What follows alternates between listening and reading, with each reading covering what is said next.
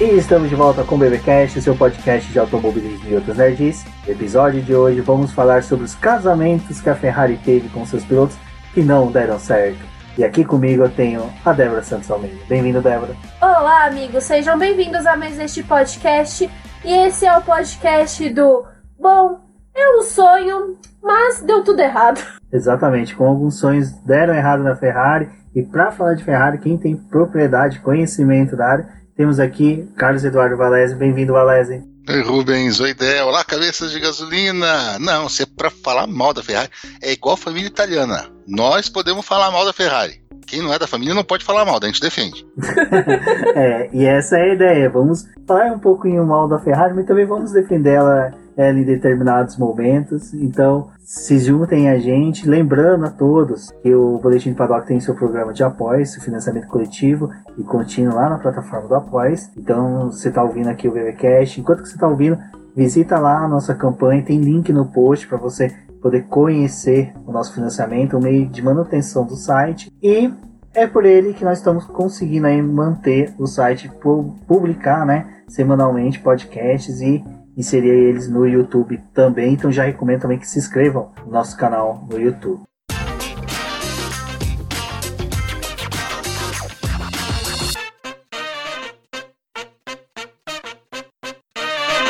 Bom, a Ferrari, como todos sabem, né, é uma das equipes mais antigas e tradicionais da Fórmula 1. Na verdade, a mais antiga, mais tradicional permanece, apesar que hoje temos a Alfa Romeo retornando pela sua segunda vez da, dos Marcos é praticamente um zumbi teimoso. A Alfa o carro Romeo. Tá mesmo.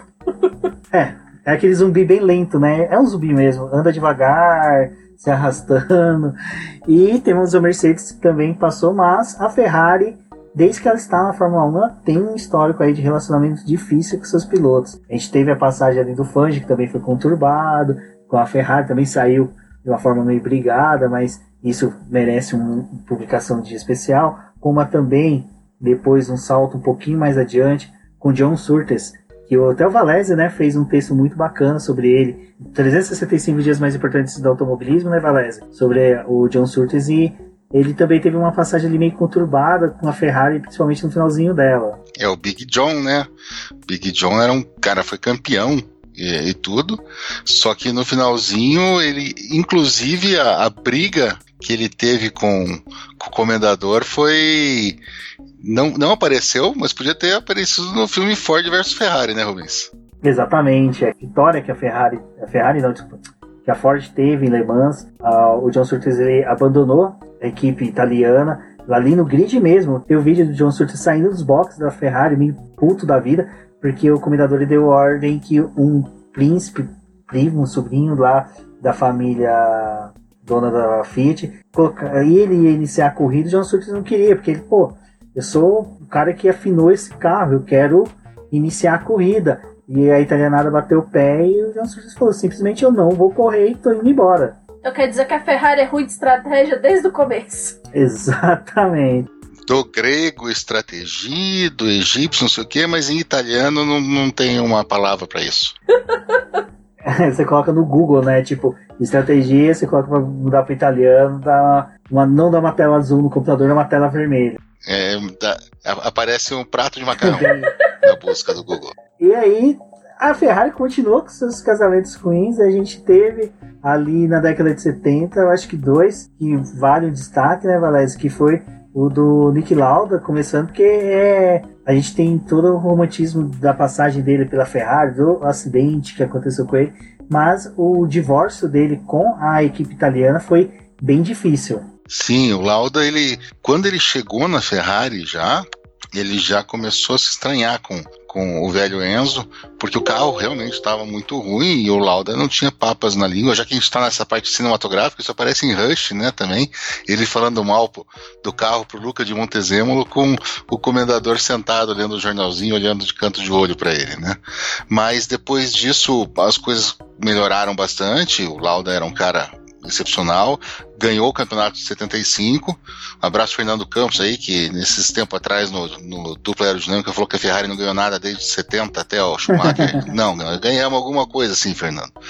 Mas daí o, a gente, o, O Lauda ganhou em 75, em 76 teve o acidente e foi até por conta do acidente que começou a azedar um pouco a relação. Porque a Ferrari, e o Lauda estava muito mal, tudo, mas a Ferrari ele simplesmente chamou Uh, se eu não me engano, foi o Reutemann, né? Foi o Reutemann, mas eles foi chegaram a namorar até o Emerson Fittipaldi. Chegaram a, a, namorar o Emerson, daí chamaram o Reutemann para correr no lugar do Nick Lauda, e isso deixou o, o, o, Nick muito chateado, né? Depois ele chegou a dizer uma vez que, em vez deles tirarem pressão de cima de mim, que eu já estava lutando pela vida, uh, eles botaram mais uma, um, uma questão de, de, de impressionar para voltar, porque senão eu ia perder minha, meu assento.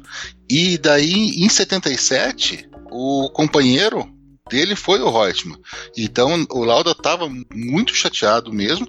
Tanto é que já na metade do campeonato ele já anunciou a saída dele e ele nem chegou a terminar o campeonato. Né? Ele foi campeão de, de, pilotos e não correu. Acho que a, a, última ou as duas últimas corridas uh, ele não fez pela Ferrari.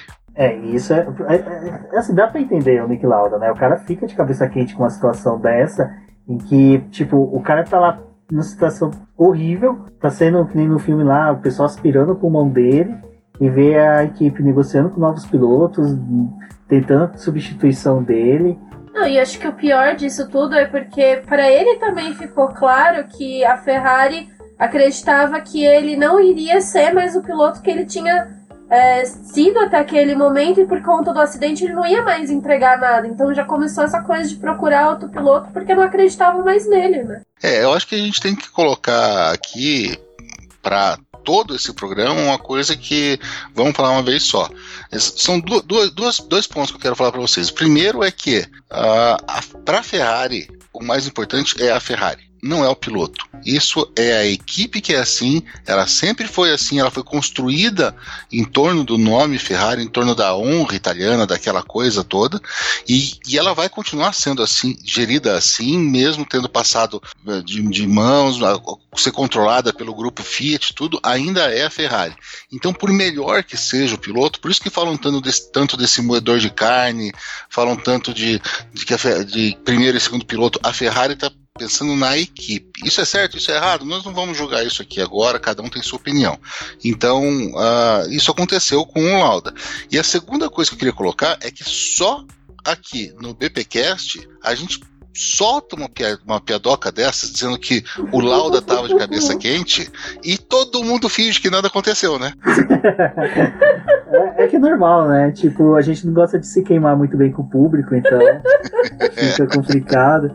E teve um outro piloto, né, como diria Sérgio Cervelli, italiano até pelo nome, né, Valese, Clay Regazzoni, que também foi uma situação difícil ali de relacionamento com a Ferrari. É, o bigode não era fácil também não, né? Aquele italiano que nasceu na Suíça por acaso. Mas é, você sabe que esse tempo atrás eu estava até lendo sobre ele e, e ele passava a fronteira no, na, na, juventude para vir correr de carro porque lá estava proibido. É, então ele já ele sempre corria na Itália. E o Regazzoni ele era um cara que, que, chegou bem, foi campeão de, de Fórmula 3 em 70, estava com o, o Nick Lauda na, na Ferrari, mesmo com aquela Ferrari ruim em 74 ele foi vice-campeão ele só perdeu para o Emerson, então ele correu bem, ele era a melhor equipe. Só que daí depois, aquela coisa que a gente está falando, a Ferrari viu no Lauda um talento maior, colocou todas as fichas em cima dele. Tanto é que no ano seguinte, em 75, ele ficou em quinto lugar. O ano que o companheiro de equipe venceu, ele ficou em quinto lugar. E também saiu bastante frustrado e bastante triste com a Ferrari. Ele foi para, se não me engano, para Williams ou para BRM depois. Eu não, não posso estar comentando uma canelada, mas uma coisa dessa.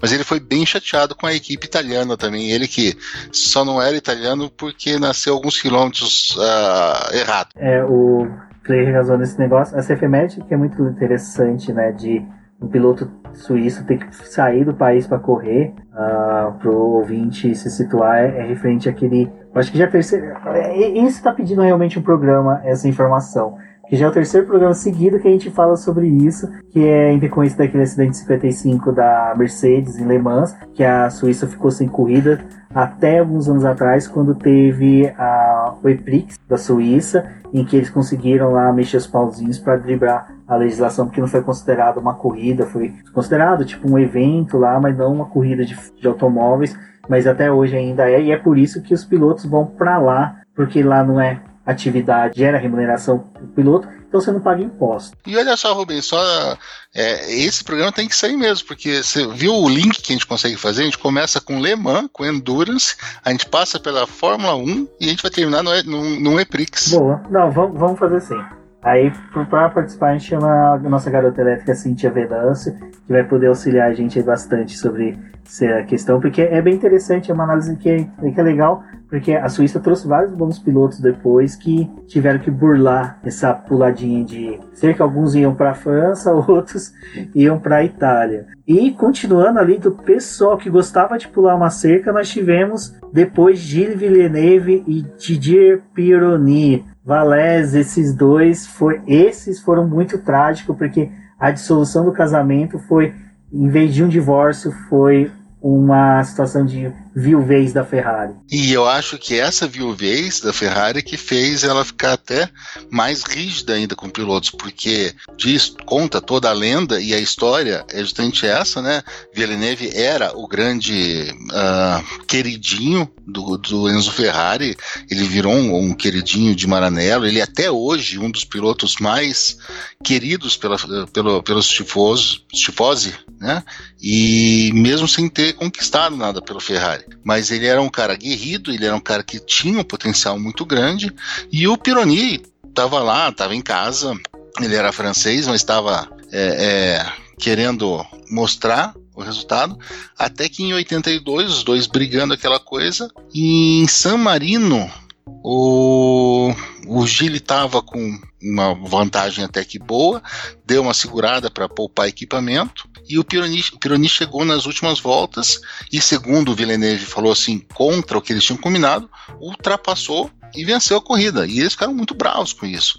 E daí, na corrida seguinte, uh, foi em Zolder, na Bélgica, o Pironi estava fazendo o melhor tempo, e diz que o Villeneuve saiu ainda com o último jogo de pneus e determinado a bater o cara que tinha sacaneado com ele na, nessa última e foi quando ele teve o um acidente fatal. Foi um luto enorme na Itália, um luto enorme na Ferrari e talvez tenha sido a gota d'água para a Ferrari instituir de vez a velha história do tragam as crianças para casa, de proibir que os seus pilotos é, brigassem tanto nos, nas últimas voltas para que isso não acontecesse de novo. E é uma história muito trágica, porque o Pironi ficou marcado também por isso, por essa briga, né, por eles uh, morrer, pelo Villeneuve morrer nesse tipo de circunstância. E o Pironi também tragicamente faleceu cinco anos depois, em 87. Ele logo depois teve um acidente grave também, pilotando a Ferrari. Uh, teve um acidente muito grave, perdeu o movimento de pernas e tudo. Poderia até testar de novo, mas não quis fazer toda a fisioterapia e tal. E foi correr de barco, competição de velocidade de barco. Em 87 ele teve uma, um acidente também, o barco virou e ele no impacto faleceu também, disputando uma corrida, mas na água. Muito doido isso, né? Acho que porque é, hoje quem começou a assistir Fórmula 1 tem muito essa coisa de ver no, no Vettel e no Leclerc a coisa da Ferrari não querer estipular quem é o primeiro e o segundo piloto e eles ficam nessa briga eterna, né? De tentando se provar dentro da equipe quem é o melhor. E eu acho que também já tem um pouco nessa história. Apesar deles gostarem muito do Villeneuve, foram deixando a briga entre os dois ferver até levar um ponto tão crítico como esse. E essa questão do GP de Imola tem uma foto clássica que é dos pilotos, dos, dos mecânicos da Ferrari, pedindo para eles: olha, tipo, calma, calma, tipo, não tem aquela mensagem que o pessoal fez da imagem da Fórmula 1 do Calma Torcedores, era mais ou menos uhum. isso. Calma vocês dois, mantenham a distância, reduz, até o pedido pro Pirani reduzir a velocidade para não passar o Gilles, porque a equipe queria a vitória dele, porque acreditava mais nele, mas era uma questão de que como o piloto estava mais tempo na equipe. E como o Valério falou, teve essa situação trágica, mas após a morte do Gilles, é, tem um texto muito bacana do Cristiano Seixas que tá linkado nesse post, em que ele conta que o, o Gilles ficou tão mal, que, quer dizer, Pironi ficou tão mal após o falecimento do Gilles, que ele veio a ter um filho depois e a esposa batizou ele de Gilles, em homenagem por causa da, da amizade dos dois ter sido tão bonita, porque eles viajavam, se hospedavam juntos. Então, ao decorrer, por causa dessa política da Ferrari de não ter um, um primeiro piloto, se tivesse talvez estipulado, até esse era uma das culpas que eles carregavam, o Pirani, era que talvez tivesse tido essa estipulação pela própria equipe, é, talvez hoje eles não tivesse falecido. Mas é aquela coisa, né? Um daqueles grandes vicis que a Fórmula 1 tem que a gente nunca vai conseguir solucionar ele. Mas, até mesmo depois do falecimento do Gilles, um piloto que entrou no samba aí da, dessa troca de casais que a Ferrari vinha proporcionando foi o piloto assim. A saída dele não foi tão conturbada da Ferrari, mas eu vi hoje o casamento que foi feito com ele foi um pouco ruim, que foi o Michel Alboreto, porque por ele ser italiano, a Ferrari desde a década de 50, depois do Albert Ascari, buscava um piloto italiano, ter tipo um piloto italiano campeão. E o Michel Alboreto era um piloto que vinha das categorias de base muito forte. Ele era um bom piloto, sim, mas ele pegou aquela fase da Ferrari que a Ferrari estava igual hoje. Ou o carro era bom, ou o motor era ruim, ou o motor era bom e o carro era ruim, ou os dois eram ruins total. Nunca teve um casamento bom dos equipamentos. E o Michel Arboreto, né, Valés, ele foi uma grande aposta e dizem que ele foi o último, um dos últimos pilotos que o Enzo Ferrari realmente apontou e falou: Eu quero a contratação desse rapaz. Sim, o Alboreto ele tinha sido campeão de Fórmula 3 em 80, era um, cara que estava crescendo muito e, e, o Enzo queria um italiano vencendo pela Ferrari, né? E em 85, quando o Alboreto estava lá, ele chegou a liderar o campeonato. Ele liderou o campeonato, mas é, nesse ano não foi nem que o carro era ruim ou o motor era ruim, mas o carro era um pouquíssimo confiável. Ele teve muita quebra, ele teve a, a Ferrari deixou ele na mão muito. Então ele acabou perdendo o campeonato, ele terminou em segundo atrás do Prost, mas foi para uma coisa assim muito mais de equipamento do que dele. Daí em 86, daí já não. Em 86 o carro era uma porcaria total. Uh, era ele e o Stefan Johansson que também não era lá o melhor piloto do mundo. Então ele acabou saindo da Ferrari, não brigado, nunca brigado, uh, mas com essa impressão, a gente tem essa impressão hoje, ouvindo quem não viu, ou mesmo uhum. quem viu, assistia pela Globo, que o Alboreto não era um bom piloto. Pô, ele saiu da Ferrari em 86, correu mais um pouquinho, e depois ele venceu Le Mans em 97, e venceu as 12 horas de Sebring em 2001. 16 anos depois de estrear pela Ferrari. Ou seja, o cara era piloto sim, ele só não deu sorte, né? É, só não deu sorte, que essa também é um dos motivos que eu acho que quando eles estão ali na discussão da divisão de bens entre o piloto e a equipe, se vai levar troféu ou deixar na sede Maranello, uh, a justificativa pode ser sorte. E depois, né, a gente teve a chegada de um piloto que acho que a Ferrari também, os italianos têm uma quedinha por bigodudos. A gente teve a passagem aí do Nigel Mansell pela Ferrari. Mansell, sim, Mansell sim que foi o último piloto escolhido pelo, pelo comendador Enzo antes da morte dele. E o Mansell que estreou com vitória aqui no Brasil, em 89, vitória pela Ferrari. O último que tinha estreado com vitória pela, pela Ferrari antes dele, quem que tinha sido? Ah, mas, já, mas isso foi depois de uns 15 ou 20 anos, e depois dele só o Kimi estreou com vitória né, é, na primeira corrida pela Ferrari. E o Mansell, quando estreou, ele uh, tinha uma Ferrari que estava numa mudança de regulamento, começando a eletrônica, e tem até essa história dessa vitória dele, que ele diz que uh, ele já não gostava da pista aqui no Brasil. Jacarepaguá, né? E, que era muito calor. Jacarepaguá, ele, ele, ele odiava aquilo e, e, ele, e ele tinha certeza que o carro ia quebrar porque em todos os testes que eles fizeram de pré-temporada, o carro quebrou por causa do, dos componentes, se não me engano, era um câmbio semiautomático. Então ele até brinca que ele já tinha passagem reservada para um horário assim que era metade da corrida, que ele tinha certeza que ele ia quebrar no começo e ir embora, ia voar de volta para a Inglaterra. Mas não, ele venceu essa, só que não deu para brigar. O carro realmente começou a quebrar bastante tudo.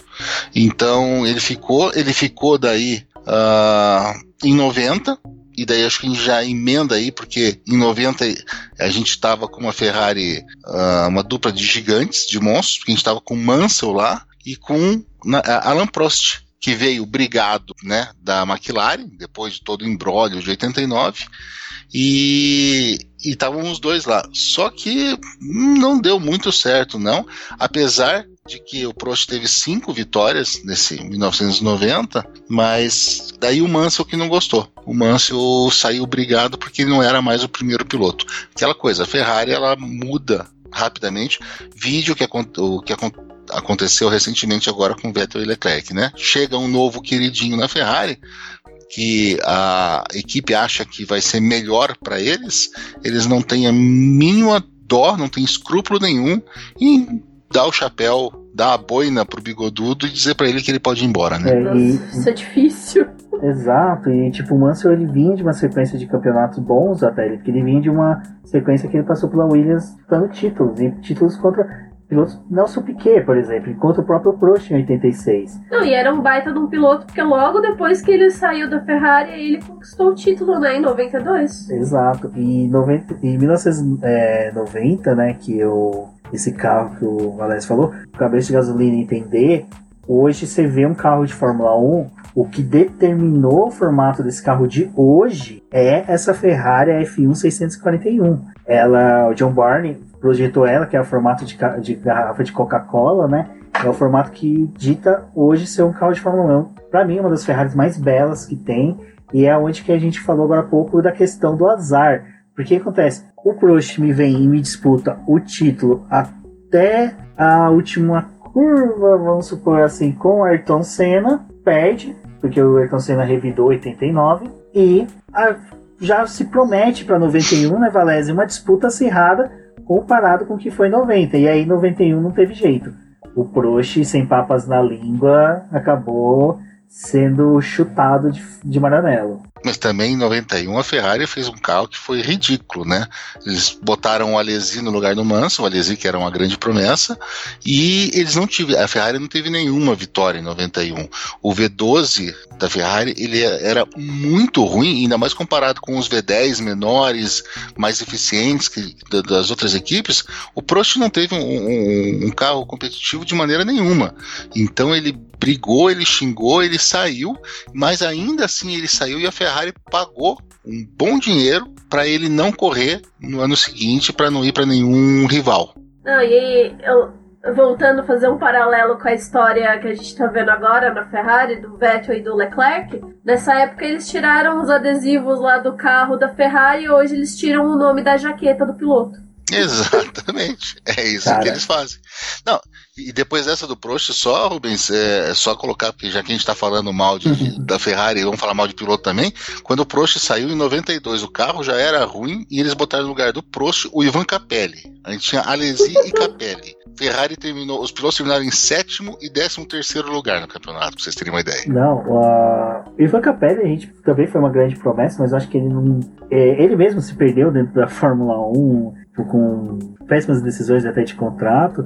E nessa história que a Débora falou também de arrancar é, a gente foi retornando, né? É engraçado que a gente hoje está numa fase tão boa do automobilismo, da Fórmula 1, que a gente consegue falar num podcast sobre Fórmula 1, sobre a Ferrari, e consegue puxar novamente um filme que é do Ayrton Senna, que é uma das cenas, para mim, tirando a cena da morte, uma que é, é forte, é pesada, se, se tratar de um tricampeão na época, o, a Ferrari removendo o adesivo do, do Prost, do carro, é, para mim é, é, é, que eu senti o Vettel agora, quando a gente for falar sobre ele, desrespeitado, eu também senti assim, tipo, um pouco, pô, o cara, os caras não tiveram nem, tipo, cuidado de pedir para os caras que estão filmando sair de perto, ou fazer isso dentro da oficina, não. Com a câmera focando ali, tipo, aquela coisa do Tarantino com a, o negócio de fazer macro em, em tomada bem próxima do que tá sendo foco, ele tirando Drive ali aqueles... Survive total.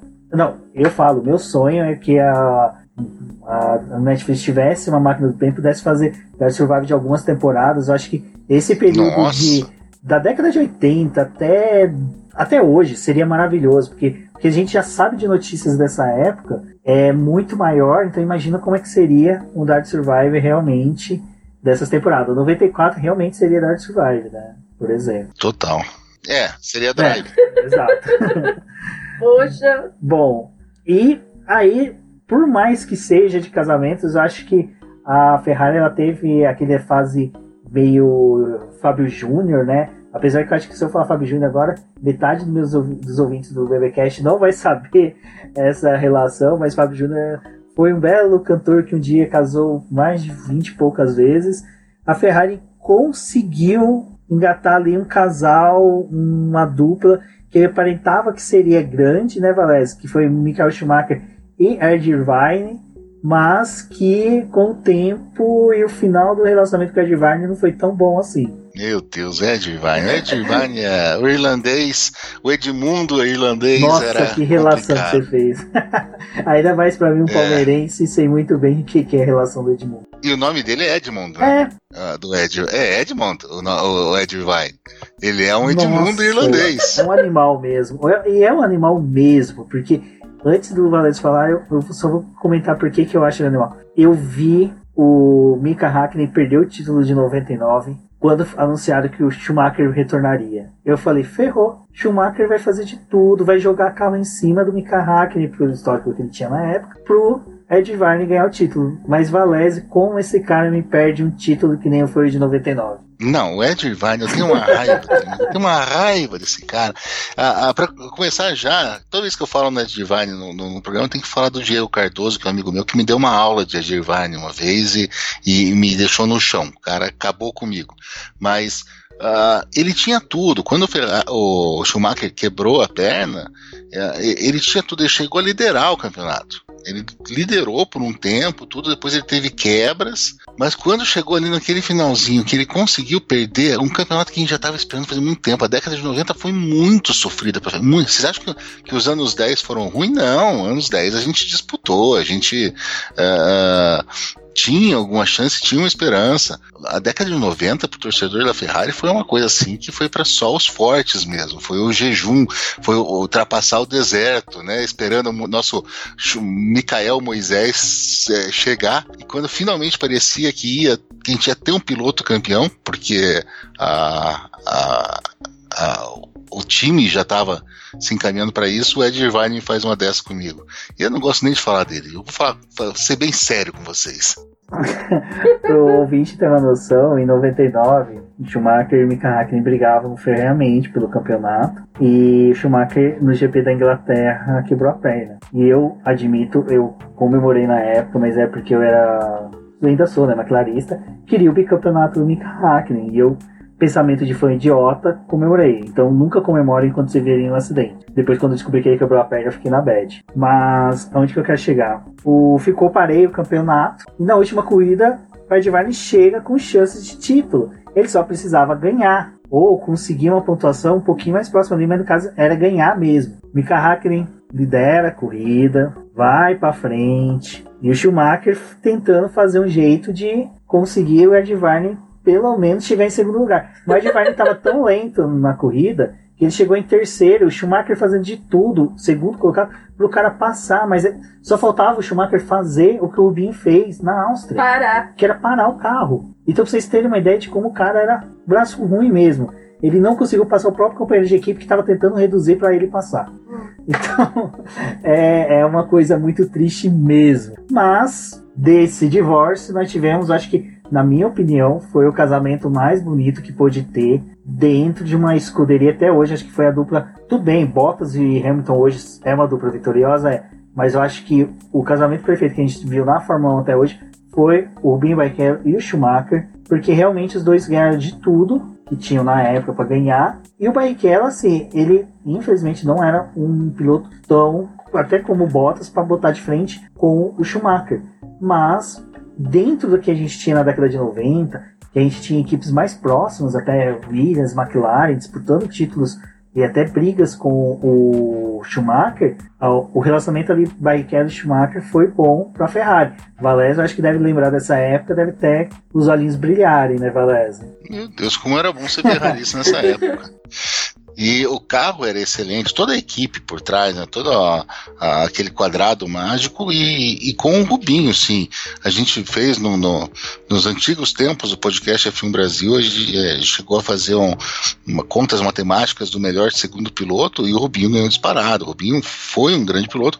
É que ninguém nunca ia conseguir fazer frente ao Schumacher ali. Mas o Rubinho ele foi uh, um escudeiro valor, valorosíssimo para a Ferrari em si, tanto é que a Ferrari adora o Barrichello, a recíproca não é tão verdadeira, mas a Ferrari adora o Barrichello sim, porque o Barrichello foi uma peça muito importante para os títulos do, do, Mundial de Construtores nesses anos de Schumacher, porque o Schumacher vencia tudo, mas se tivesse um, um, um segundo piloto que, que não tirasse pontos dos adversários nessa época, a gente poderia ter um ou dois títulos a menos. Então, sim, o Rubinho foi um cara muito importante e foi, sim. Eu acho que talvez o casamento mais perfeito, uh, pelo menos o casamento duradouro mais perfeito dentro de, um, da, de uma escuderia de Fórmula 1, eu acho que deve ter sido esse, sim. O que é interessante do que a gente vai ver daqui, pelo menos daqui para frente, é o seguinte: a gente hoje está na época do meme, das discussões, das conversas em redes sociais, e são dois pilotos que às vezes eu vejo o pessoal desmerecer bastante, que é até o próprio Schumacher. O cara tem uhum. pô, sete títulos e o pessoal ainda desmerece os títulos dele. Mas só que assim, porque os feitos dele, como é do próximo casamento que eu vou falar que deu errado, estão muito distante. Tem beira mais, mais de 15 anos, 20 anos. Schumacher, o primeiro título pela Ferrari foi em 2020 anos. Eu tinha 13 anos, a Débora tinha o que? 5 anos. Então. Eu não quero falar sobre isso. então, assim, é, a galera não sabe o que é. Eu, por exemplo, fui um cara que passou pela hegemonia da Ferrari que não via problema algum em ver o Schumacher ganhando, porque dali da segunda posição para trás, gente, era um show de Fórmula 1. Era uma corrida disputadíssima, elas eram gostosas, não tinha coisa ruim e tinha muito brasileiro no grid. A gente chegou a ter mais, se eu não me engano, teve corrida de 4, 5 brasileiros no grid, então foi sensacional. E aí a gente chega num casamento que foi, eu acho que muito azar mesmo. Foi azar para os dois lados, que foi Fernando Alonso e Ferrari. Valese, essa época, eu acho que você, quando falou que ia contratar o Fernando Alonso, você esfregou a mão e pensou, agora vai. Não, Alonso vinha com tudo, era o grande piloto uh, da época e a Ferrari contratou o cara campeoníssimo, tinha dois títulos, mas estava brigando em todos. Ou foi o cara que desbancou o Schumacher? Né? Então, né? Ou né? seja, porra, foi o cara que desbancou o Schumacher e agora vai correr pela Ferrari. Ah, agora vai, com certeza absoluta. Mas a gente tinha dois problemas pela frente, que era a Red Bull e Vettel. Né? Então, o, o Alonso ele foi contratado, Daí depois ele teve que ficar um ano a mais na, na, na Renault Benetton por, por força do contrato dele. O, o Kimi continuou a Ferrari, que foi daí que o primeiro, a, a primeiro ciclo do Kimi Raikkonen se encerrou. E, e quando o Alonso finalmente conseguiu vir para a escuderia, eu me lembro bem de em setembro do ano anterior, assim, da estreia dele, ele já estava em Maranello, ele foi cumprimentar os mecânicos, ele foi conhecer túnel de vento, ele foi conhecer a, Ferrari, ele realmente é, começou a fazer parte da família Ferrari até antes de efetivamente correr por lá. Ou seja, ele era muito querido e era uma esperança muito grande. Só que ele acabou encontrando com uma força que talvez fosse maior do que ele e com uma equipe que não conseguiu dar tudo o que ele precisava em termos de carro para disputar de verdade. Ele disputou alguns anos, por exemplo, em 2012, uh, aqui no Brasil, o, o, era a última corrida e o Alonso terminou a temporada com três pontos a menos que Sim. o Vettel, já nesse nosso, nesse nosso sistema de, de pontos. O Vettel terminou em sexto lugar. Ou seja, e, e, o, e o, Alonso conseguiu, só conseguiu o segundo lugar. Ou seja, se não fosse o filho de uma do Button que ganhou aquela corrida, o Alonso ia ter um título pela Ferrari. Exato. Aí o pessoal pega usa aqueles GIF do Alonso com cara de frustrado saindo do GP do Brasil do carro ali no, no grid ali, tá puto porque perdeu o título, não entende o que foi 2012. 2012, é sério. 2012 eu prometo pra vocês, vai ser um, uma, um especial que a gente vai fazer gigante, que eu vou alienar os melhores podcasts com quem eu já trabalhei, pra poder falar, porque o temporadinha carne de pescoço. E essa. Não, 2012, 2012 merece uma, uma super live, só pra falar de 2012, assim, 10 horas no Vamos ar. Vamos fazer, porque olha, 2012 foi o cão chupando manga da Fórmula 1. Eu, não, eu queria é saber quem conseguiu vencer um bolão naquele ano, assim, de Nossa. forma unânime, tenha acertado quase todos os palpites, porque você teve sete pilotos vencendo diferentes, né? Você teve uhum. Kimi Raikkonen começando. pontuando muito bem, né, no campeonato. Não é, não é tipo que nem hoje que, ai, Mercedes com, sei lá, 300, 400 pontos liderando. Não, era muito ponto ali, muita gente pontuando. E é legal que a gente já vai agregar uma coisa, né, Valese, pro próximo casamento ruim, que era assim, a vida do Vettel também não foi fácil com os títulos dele na Red Bull. O pessoal fala, ah, ele é o título, os quatro títulos dele não servem para ele pôr na mesa para negociar hoje um contrato. Mano, serve sim. O cara teve o Fernando Alonso no cangote dele de quatro títulos, três títulos. Uhum. Três títulos era o Fernando Alonso no retrovisor brigando. E nem era o companheiro de equipe. Então, quando você fala que o cara foi supremo com o carro, que o carro foi melhor, que o carro fazia tudo, você tem o companheiro de equipe sendo vice-campeão. Mas quando você é que nem o, Vettel foi, que ele ganhou os títulos tendo Fernando Alonso com o carro da Ferrari, que não era um carro bom, em segundo lugar. E o Fernando Alonso, cara, ele teve três vice-campeonatos pela Ferrari. Ele é um dos pilotos que mais venceu pela escuderia Ferrari, que mais pontuou pela Ferrari.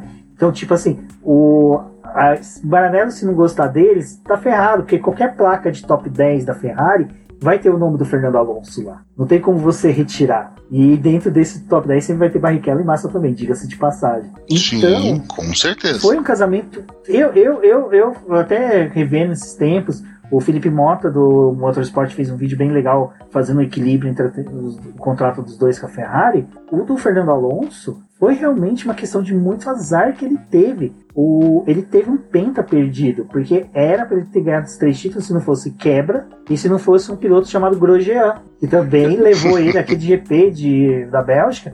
Foi os pontos que faltaram em 2012 para ele vencer. Então tudo isso entra na matemática de que o casamento do Fernando Alonso com a Ferrari não foi feliz? Não foi feliz. Muito mais porque o Fernando Alonso é um piloto autêntico, que não tem papas na língua, que foi que nem o Prost. Ele ia na mídia e falava, aquela coisa que até sempre a gente no podcast F1 Brasil a gente falava bastante, que o Alonso sempre lembrava nas coletivas. Me dê um carro que seja meio segundo mais lento de qualquer um que esteja liderando, que eu ganho corrida. Porque ele sabia tirar no braço. Vídeo que ele fez na McLaren. Mas, né, uh, Valese, teve uma hora que o relacionamento desgastou bastante.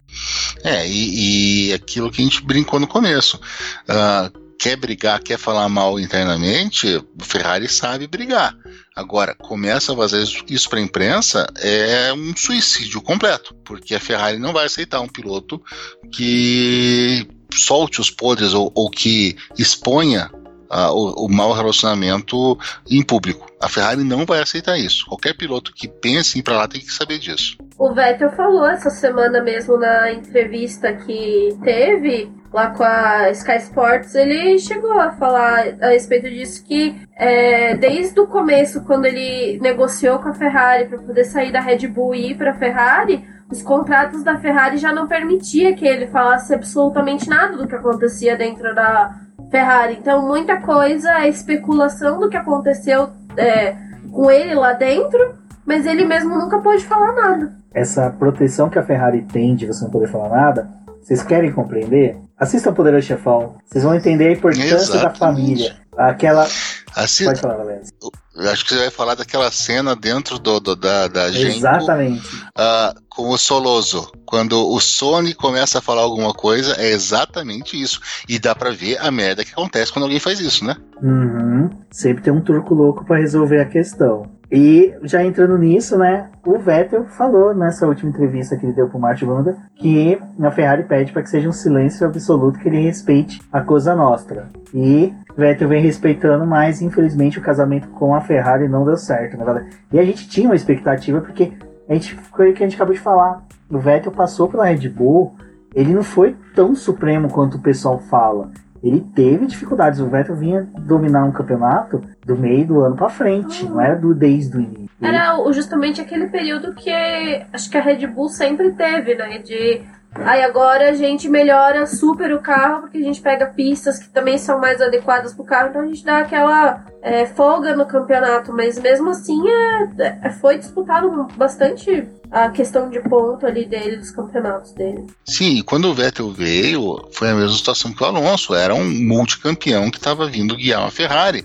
E era um cara que ele chegou também com um, um bom humor, uma, uma, vontade de guiar pela Ferrari. Toda aquela brincadeira que ele fazia com os nomes dos carros, uh, ele, ele, se tornou um ferrarista, ele falando italiano. Bom, gente, uh, Sebastian Vettel, aquela vitória dele é, em Monza com a Toro Rosso, foi a única vitória de um motor Ferrari que não estava dentro de uma Ferrari, um motor Ferrari cliente. Ou seja, ele já tem essa história. Não, é que a efeméride dessa corrida, para quem quiser ver, assista a festa do pódio, porque era a vitória da Toro Rosso, é onde todos os mecânicos e quem era fã que estava ali eram pessoas que vinham da família Minardi, da herança da Minardi, que foi uma equipe italiana tradicionalíssima. Fim de grid? Era, mas não teve um maldito, um maledeto da década de 90 que não amava a Minardi. Você podia ser ferrarista, maquilarista, o torcedor da Williams, você viu o carro preto da Minardi, você gostava da Minardi. Ela era tipo a. Vai, quem que hoje faz isso? Aqui tá a Williams tá passando hoje, pôr a Alfa Romeo com algumas pessoas, mas ela era queridinha, todo mundo gostava dela. E quando o Vettel venceu, como o Valécio falou, foi o hino alemão, depois o hino italiano. Cara, bastou pra Monza. De Monza já tava molhada. Olhou mais ainda com as lágrimas dos italianos ali presentes. O Vettel com 18 anos, se não me engano, na época, regendo o hino italiano. Cara, é uma das coisas mais legais que tem. Eu já vi o, se não me engano, é o Projeto Motor que fez um texto uma vez comparando a importância dessa vitória do Vettel na Fórmula 1 com aquela quase vitória do Senna em 84 em, em Mônaco, da questão de dois pilotos com carros abaixo, na chuva, levando ela ao pódio e como dali surgiu um monstro para o automobilismo. Então, você tem toda essa questão de que aí, os italianos já dali, eu acho, né, Valézio, os ferraristas já começaram a olhar o Vettel de outra maneira. Sim, e, e isso faz com que essa história do Vettel, de todas que a gente contou hoje, para mim seja mais sofrida, porque o Vettel começou a escrever uma história com a Ferrari antes de, de sequer pensar em, em assinar com a Ferrari antes de ter qualquer título mundial, antes de qualquer coisa. Ele era um garoto que já tinha uma história com a Ferrari. Ah, tem toda a história do, do, do Schumacher, aquela, aquela, foto, as fotos icônicas do Schumacher com ele pequenininho. Então, quando ele veio para a Ferrari, de novo dizendo a alegria dele de estar dentro da escuderia, de refazer os, os passos do, do, mestre dele, tudo isso. E nesse ponto é, é, o ponto que me deixa muito, muito mais triste até do que a gente falou do Prost de tudo isso. O que a Ferrari acabou não fazendo pelo Vettel porque o, o, Vettel ele ainda assim ele foi competitivo pela Ferrari, mas o Vettel tem uma, um, uma maneira de guiar que exige um carro diferente do que o, a Ferrari fez para ele. E se nós que somos bobo aqui e, e, e sabemos disso, é óbvio que os, que os, projetistas da Ferrari também sabem disso. Ah, é óbvio que o Schumacher foi uh, multicampeão porque tinha um talento incomensurável, mas porque a Ferrari fez um carro que se ajustava ao Schumacher.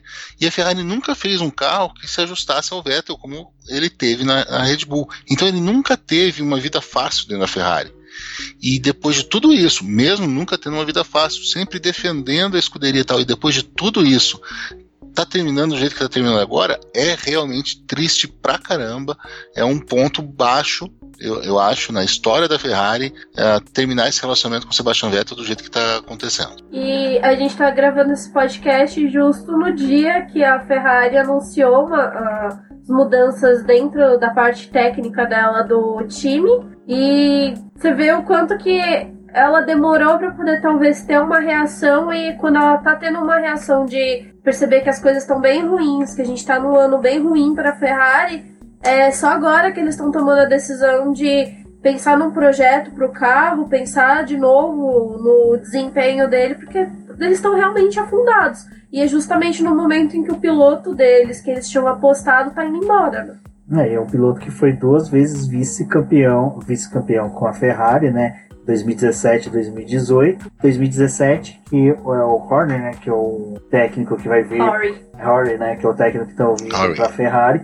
Em 2017 ele foi chamado para ajustar o carro, que seguiu um pouco os moldes do que o Vettel gostaria. Então você vê, em 2017 ele veio, ajustou o carro, o carro ficou na finesse que o Vettel queria, do jeito que o Vettel desejava. E nem tanto que 2017 2018 ele foi vice-campeão. Então aí você já vê, 2019 a filosofia do carro mudou, o carro já regrediu. Então é, é difícil. Eu, eu, assim, quando todos os pilotos que passaram pela Ferrari, todos os pilotos que foram pilotos de teste da Ferrari falam que passar pela Ferrari é uma das provas de, fogo mais difíceis que você tem na Fórmula 1, porque você tá na exposição de que a mídia italiana tá que nem leões em cima de você, os fãs, e você é, é, é a única marca de produto no mundo que tem uma legião de fãs no mundo inteiro, não importa aonde você vá, se você mostra às vezes uma maçã da Apple, um símbolo da maçã da Apple, você só pode saber que não é, mas Ferrari, pessoal, é a criança. Você mostra um carrinho da Ferrari, a criança já tem, já cresce. O menino que, a menina que recebe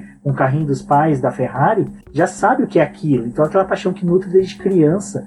Então, você tem uma exigência muito maior. E isso a gente está falando de um piloto que ainda é um pouco recluso em contato com mídias sociais. Agora, você imagina um piloto como pode ser o futuro com o Leclerc, como pode ser com o Carlos Sainz são pilotos que estão expostos nas mídias sociais. Ser piloto da Ferrari é um pouco mais, um pouco não, é muito mais difícil do que ser um piloto da Mercedes, um piloto da McLaren, que a equipe ali meio que vai blindando as pessoas. É, sobre isso de blindar, o Jean Todt fez isso com o Schumacher e com o Barrichello na, na, época deles. Eles, tipo, notícias os pilotos quase não recebiam no final de semana. Não podia jornal da italiano, Gazeta lá, esportiva. É, não podia entrar no box da Ferrari, mesmo que estivesse falando bem. Mesmo que estivesse falando bem da Ferrari, não podia entrar, porque ele sabia que uma hora a cobrança ia vir.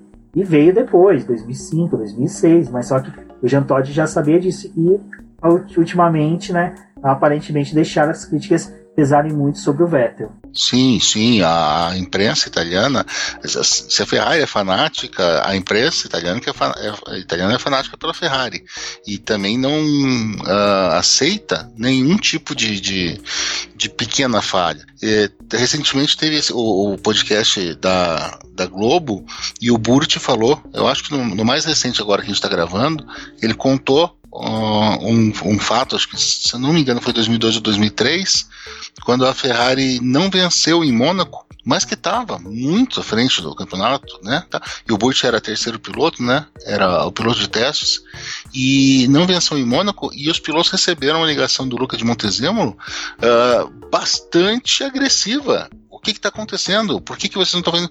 A Ferrari estava anos luz à frente do segundo colocado, a tabela era amplamente favorável, mas a pressão continuava lá dentro, a pressão existia da Ferrari. E essa pressão interna, ela é também um reflexo de toda a pressão externa eh, em torno de Maranello. Ou seja, a Ferrari é um time diferente, é um time diferenciado, e quem vai lá vai lá para dentro tem que saber uh, lidar com isso e Obviamente que se for ajudado, se for blindado, como você disse, vai ter um, um desempenho melhor. Talvez seja isso que esteja faltando.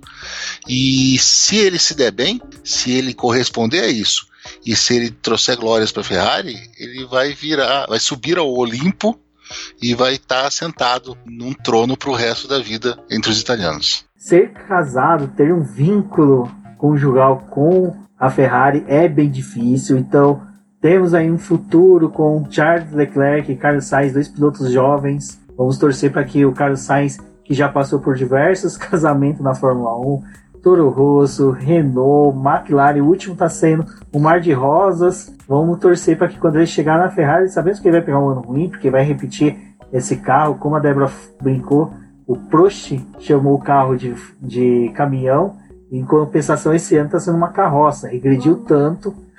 Então, Tá difícil, né? Vai andando cada vez para trás. Eu preferia que chamasse de caminhão mesmo, mas já que carroça tá servindo, a gente usa esse termo aí. Então, infelizmente, temos um futuro ainda um pouquinho ruim do que vem para Ferrari. Vamos torcer 2022, né, Valese? Regras mudam, tudo novo, dupla de pilotos nova também. Eu, eu particularmente vejo um futuro promissor para Ferrari a partir de 2022, porque como vai poder pegar o projeto desse carro, jogar no lixo, começar um do zero pode ser um grande futuro. É, eu acredito sim, Rubens, uh, nisso. A Ferrari normalmente se dá bem em mudanças de regulamento, porque a Ferrari ela não tem também medo nenhum de abandonar uh, um ano de campeonato para focar nessa mudança.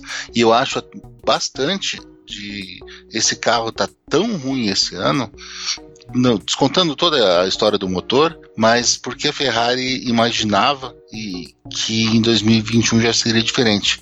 Então, todas essas, essas movimentações, até internas da equipe, agora até um tanto tardias, mas é porque eles perceberam que eles vão ter que passar dois anos com isso. Mas eu acredito sim que eles já estão pensando prioritariamente no carro de 2022, porque a gente precisa de uma equipe que consiga bater a Mercedes não faz mal nenhum para mim se for a Ferrari. E, e, eu espero, sinceramente, que nossos novos Bambini Leclerc e Sainz suportem uh, 2021 lá dentro, sabendo que vão ter pressão, sabendo que mesmo que a Ferrari uh, mostre para todo mundo que tem um carro campeão para o ano seguinte, eles vão ser criticados um, an um, ano inteiro e que eles tenham capacidade de aguentar isso e, e emergir do outro lado vitoriosos. Quero aproveitar, já vou me despedir. E quero agradecer vocês por me chamarem. Eu adoro falar de Fórmula 1, eu adoro falar da Ferrari e eu amo falar aqui no BPcast. Então, obrigado, me chamem sempre.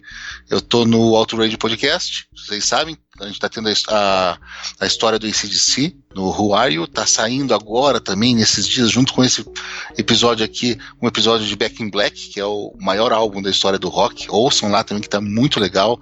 É um texto bem legal, uma história que merece ser contada. E eu quero deixar um abraço para todo mundo. Obrigado mesmo. Ai, Valézia, eu fico muito feliz de você ter participado de mais um episódio. Tudo bem que a gente deu uma descascada aqui na Ferrari, mas eu acho que não tinha pessoa mais ideal na internet para poder falar mal da família.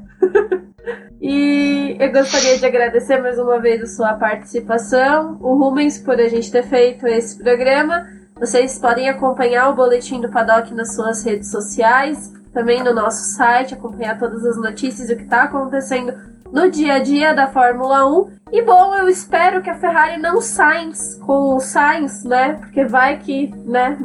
Então a gente vai ter que dar um upgrade nesse programa. Então espero que tudo corra bem no próximo ano. Bom, é isso, pessoal. E agora nós vamos inserir os agradecimentos dos nomes dos nossos apoiadores no final. E são eles: Ricardo Bannerman, Maia Barbosa, Elezer Teixeira, Luiz Félix, Arthur Felipe, Rafael Celone, Will Mesquita, Antônio Santos, Rogério Froner, Helena Lisboa, Cássio Machado, Carlos Delvado, Bruno Vale, Eric Nemes, Bruno Shinozaki, Alberto Xavier, Will Bueno, Ricardo Silva, Beto Correia, Fabrício Cavalcante, Arthur Apóstolo, Sérgio Milani, Melquiades Veloso, Micael Souza, Ezequiel Bales, Cineo Messi, Rafael Arílio, Rafael Carvalho, Fábio Ramiro, Lauro Vizentim, Maria Ângela, Thaís Costa, Rafa Catelan, Jane Casalec e Carlos Eduardo Valese. Muito obrigado a todos.